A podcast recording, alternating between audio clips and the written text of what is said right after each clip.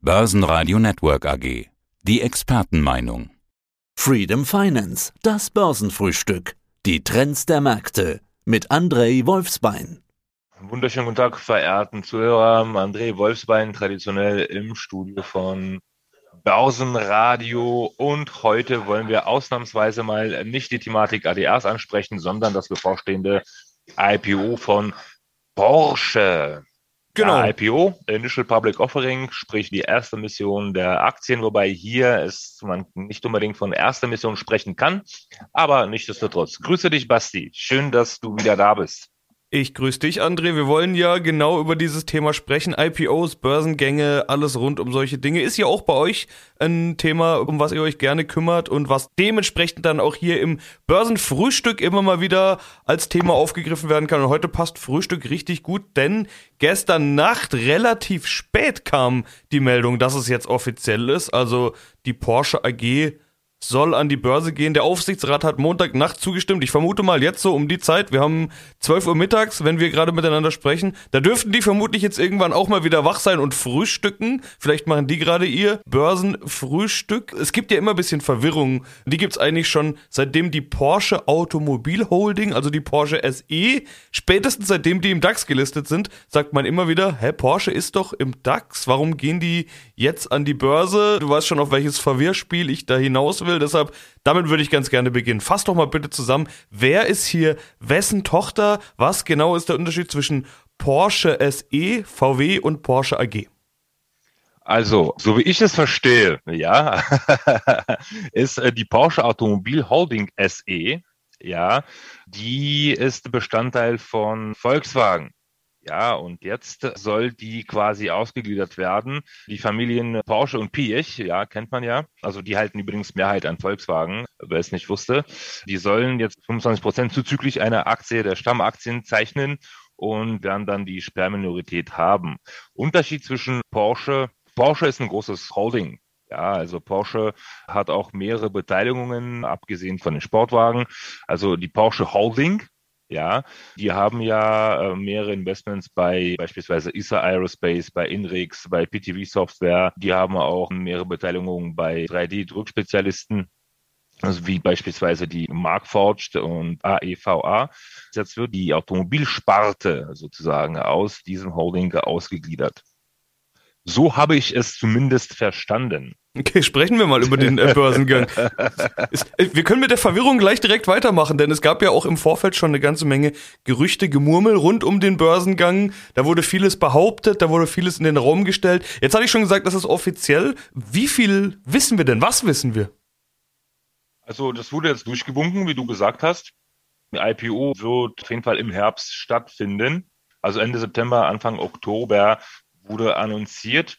Was kann ich dir sonst so, so, so, so also eine Zahl kann, kann ich vielleicht noch ergänzen. Ich habe gelesen, 60 Milliarden Euro soll das Ganze wert sein und wäre damit der größte deutsche Börsengang des Jahres. Also da habe ich 60 und 85 Milliarden ist die Bewertung, wobei äh, viele Analysten davon ausgehen, dass bei normalen Rahmenbedingungen, also wenn wir jetzt keinen Krieg hätten und keine restriktive ähm, Leistungspolitik seitens der Amerikaner, hätte die Bewertung locker zwischen 80 und 100 Milliarden Euro sein können. Und trotzdem genau. wird es jetzt durchgewunken. Da kann man schon mal fragen, warum dieser Börsengang 60 bis 85 Milliarden ist natürlich auch eine Menge Geld. Braucht VW dieses Geld oder warum dieser Börsengang jetzt? Volkswagen braucht definitiv das Geld im Kontext von Umstellung auf E, also auf, auf E-Autos etc. Also solche Umstellungen bedürfen auf jeden Fall Investitionen. Und solche E-Autos-Sparte aufzubauen, ist sehr kostspielig. Also da müssen ja auch die Produktionsprozesse umgestellt werden, auch die Lieferketten umgedacht werden. Also das ist auf jeden Fall sehr kostspielig. Und ich meine, Porsche verdient gut. Ja, also Freund von mir hatte ich einen Porsche bestellt und müsste jetzt irgendwie eineinhalb Jahre darauf warten. Ja, also der ist ein Fan von BVB. Von daher müsste alles im schwarzen Leder sein mit gelben Nähten. Und darauf hat er ziemlich lange gewartet. Also die Auftragsbücher bei Porsche sind mehr als voll. Porsche macht auf jeden Fall äh, gutes Geld und auch gute Umsätze. Ja, dann sprechen wir aber trotzdem mal noch über das Timing. Noch diesen Herbst mitten rein in dieses schlechte Marktumfeld. Andere Ja, Börsengänge werden verschoben, werden abgesagt. Warum macht VW das trotzdem? Also man hat auch ein bisschen das Gefühl, keine Ahnung, der neue Vorstand soll gleich mal was vorzuweisen haben oder Genau. was, was denkst du, woran liegt's? Genau. Wahrscheinlich ist das tatsächlich der neue Vorstand, der da ein bisschen unter Zugzwang ist. Ja, weil angekündigt wurden ja die Börsenpläne noch von den alten VW-Chefs, also von Herbert Dies. Umsetzen würde sie seinen Nachfolger, also der den Konzern seit Anfang September lenkt. Ja, ja also ich glaube, dass der Nachfolger der Blume auf jeden Fall im Zugzwang geraten ist. Der muss jetzt liefern, der muss jetzt was zeigen. Nicht zuletzt Mitspracherecht, ja, muss auch überdacht werden von den äh, jeweiligen Großaktionären. Ja, also sprich Pech und Porsche. Wobei zum Timing September und Oktober sind ja beliebte IPO-Zeitpunkte. Wenn ich richtig informiert bin, finden die meisten IPOs im September oder Oktober statt. Also eigentlich ganz unüblich ist es auf der anderen Seite auch wieder nicht. Nein, aber trotzdem, also ich als, als Vorstand von Porsche würde jetzt nicht unbedingt ein IPO wagen. Ja, also Marktumfeld ist nicht das Gelbe vom Ei, nicht Yellow vom, äh, nicht Yellow from the Egg. Kommt denn da noch vielleicht ein Strich durch die Rechnung? Also kommt es überhaupt zu diesem Börsengang? Es wurde ja ganz ausdrücklich gesagt, unter dem Vorbehalt der Marktentwicklung. Also wenn die bei der Marktentwicklung jetzt bereit dazu sind, dann muss natürlich noch einiges passieren, dass sie das abblasen. Aber wer weiß, was in den nächsten Wochen noch passiert. Also kannst du dir vorstellen, dass es nicht im September, Oktober zu dem Börsengang kommt, sondern nochmal verschoben wird? Also wie meine IPO-Erfahrung zeigt, und ich habe da reichlich an Erfahrungen gesammelt, es, die, die IPOs können wirklich im ersten Moment abgeblasen werden. Ja, also wenn wir zum Beispiel an die Ant Financial denken, da wurde das IPO wirklich einen Tag davor abgeblasen. Ja, von daher, das kann auf jeden Fall alles passieren. Ich weiß aber, dass alle Mandanten, also dass alle meine Mandanten oder viele zumindest Porsche erwarten. Ich glaube, dass das Kontingent wird auf jeden Fall auch schnell vergriffen. Und ich meine, Porsche ist ja auch ein bisschen prestigelastig. Und so eine Aktie im Portfolio zu haben, ist schon was. Ich meinerseits besitze die Porsche Automobil Holding SE seit bestimmt seit zwei Jahren mittlerweile. Habe ich mir damals ähm, per OTC gekauft. Ist übrigens auch eine ADR, beziehungsweise in diesem Fall ja eine RDR. Und ich stehe da jetzt mit stolzen äh, 30 Prozent in Minus. Wer hätte es gedacht? ja. Von daher schauen wir mal, wie diese Ausgliederung, also welche Auswirkungen diese Ausgliederung auch auf meine Position ja, sein wird.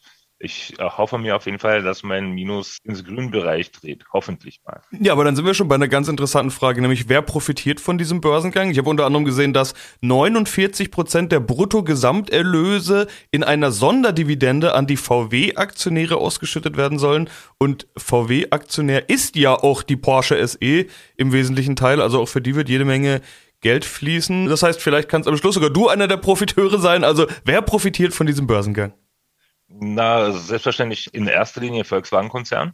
Ja, weil da frisches Geld reinkommt und als Synergieeffekte dann die Volkswagen-Aktionäre. Ja. Hier kann man auch nicht eindeutig sagen, wer davon profitiert. Also letztendlich ist das auf jeden Fall Volkswagen, ja, weil die dann mehr Geld in Kassen haben, beziehungsweise mehr Geld haben, um an E-Fahrzeugen zu tüfteln.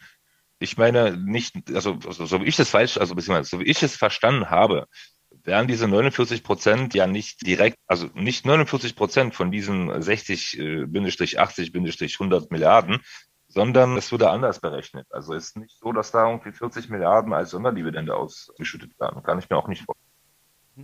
Oder wie siehst du es?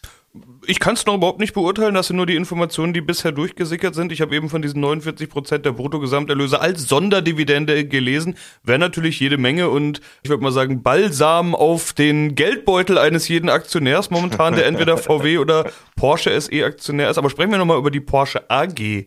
Aktie. Die könnte ja, ja, innerhalb der nächsten drei, dreieinhalb, vier Wochen vielleicht schon verfügbar sein. Du hast ja vorhin schon was angedeutet. Fändest du die interessant? Wäre Porsche AG was für dich, obwohl du schon Porsche SE Aktionär bist? Nein, das ist äh, nicht unbedingt diversifizieren in meinem Sinne. Ja, also ich, ich, ich würde auch jetzt gerne Volkswagen-Aktie kaufen. Ich habe Volkswagen damals gehandelt, 2016, im Rahmen dieses, dieses Abgasskandals und auch sehr gute Rendite gemacht.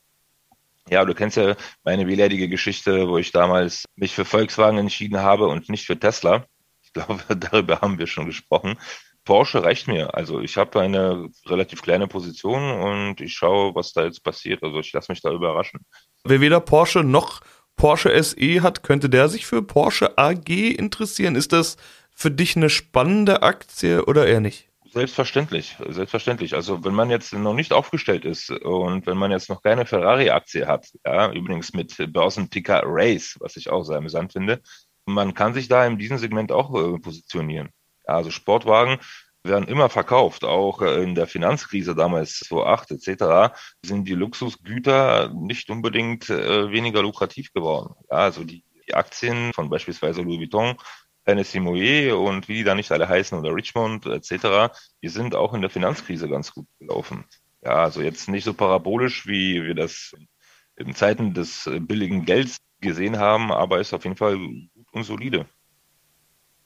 Ja, sind wir mal gespannt. Noch gibt's die Aktie nicht und jetzt wollen wir mal abwarten, ob wir in ein paar. Wochen überhaupt drüber sprechen können. Genau. Ja, warten wir es ab. Die Marktentwicklung scheint ja ganz entscheidend zu sein und über die sprechen wir ja sowieso regelmäßig. Da sage ich André soweit erstmal vielen Dank. Herzlichen Dank, Basti. Bis zum nächsten Mal. Das Börsenfrühstück mit Freedom Finance. Mehr unter freedom24.com. Börsenradio Network AG. Das Börsenradio für Privatanleger.